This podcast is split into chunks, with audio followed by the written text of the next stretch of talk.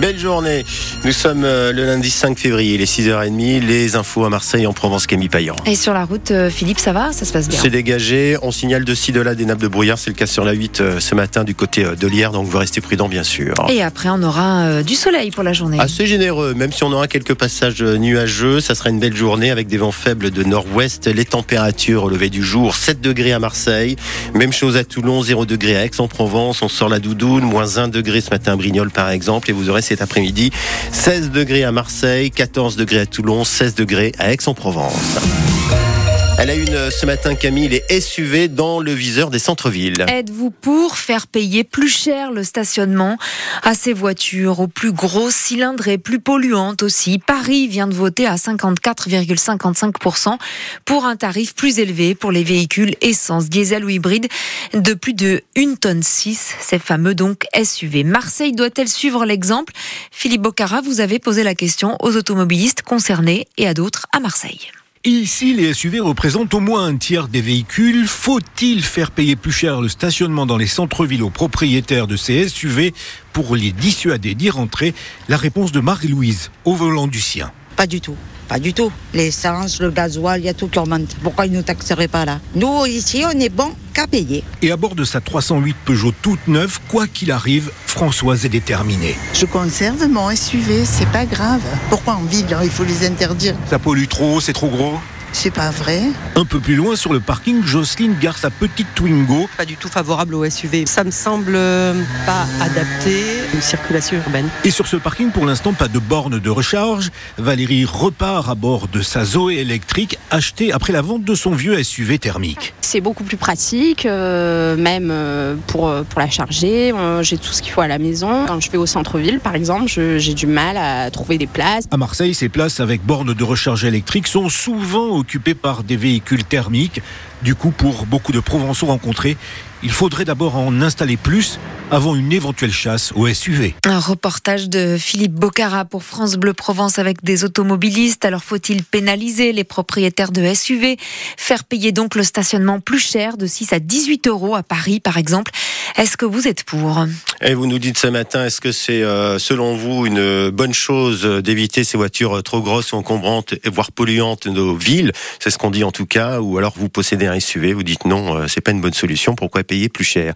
04 42 38 08 08 pour nous le dire ce matin. Les SUV pas encore chassés à Marseille, les voitures critères 3 non plus.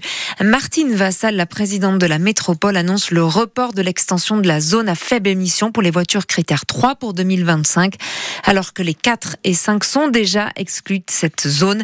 La présidente de la métropole annonce un report sans délai.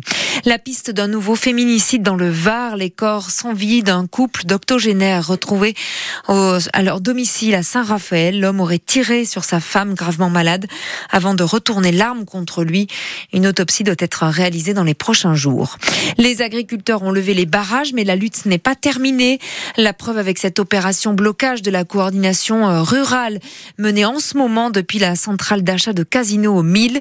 Une vingtaine de personnes mobilisées avec des tracteurs pour empêcher les camions d'entrer.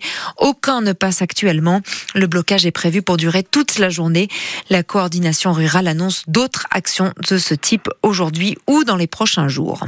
L'OM n'y arrive pas et une nouvelle défaite. 1 à 0 à Lyon hier soir. Ça a fait mal face à une équipe qui est bien à la traîne cette saison. L'OM complètement bloqué hier soir, incapable de remonter après avoir encaissé ce premier but en première période. Ça devient plus qu'inquiétant.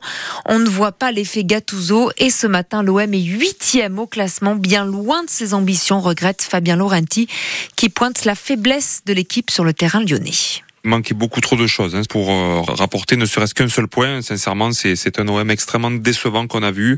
Euh, Il va falloir euh, réellement que, que les joueurs prennent conscience de la situation parce que quand on voit l'OM de ce soir, je trouve que c'est grave. C'est grave parce que il y a, y a vraiment rien eu. Il n'y a pas eu de combativité. Il n'y a pas eu d'abnégation. Il n'y a pas eu de jeu, il n'y a pas eu de rébellion, il n'y a vraiment rien eu. Et quand on joue un Olympico, on se doit de, de montrer autre chose. Et, et voilà, c'est vraiment trop peu.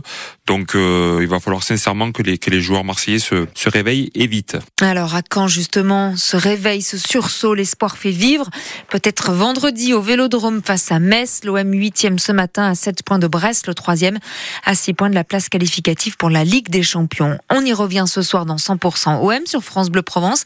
Émission en direct du golf Bastide de la Salette à Marseille, émission délocalisée pour la présentation officielle du dernier magazine sur l'OM au Marseille, lancé par un certain Avi Assouli que vous connaissez bien. Sale soirée aussi à Toulon. Hein. Avec la défaite du RCT, la première de la saison à domicile face à Bordeaux, 37 à 32.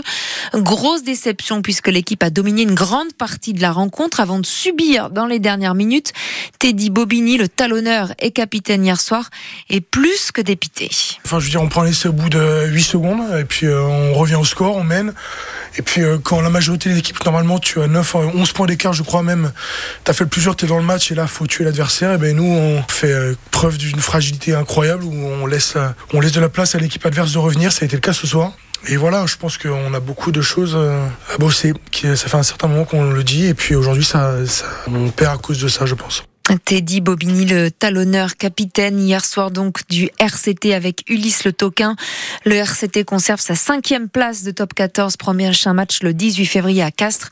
Après donc la rencontre pour le tournoi Destination de la France face à l'Écosse. L'actualité que vous retrouvez également sur euh, votre appli, l'appli ici.